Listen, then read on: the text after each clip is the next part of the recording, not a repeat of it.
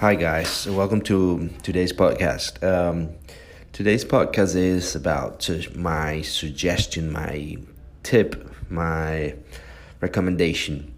Uh, as an entrepreneur with a lot of up and downs, I can't stress a lot enough the importance of um, letting letting go as an entrepreneur. When you're starting a business, uh, basically you want to do everything you want to be in charge of all departments, do all the marketing, do all the sales, do the accounting, everything.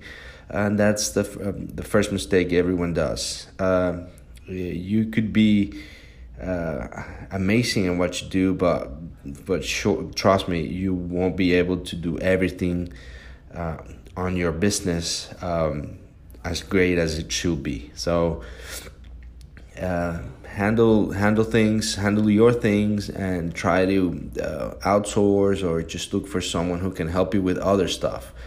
But trust me, don't try to do everything from the get go. That's a common mistake every entrepreneur does, and uh, I did it myself, and uh, I struggled. So I had to close that business and start a new one from scratch. So uh, do that, please.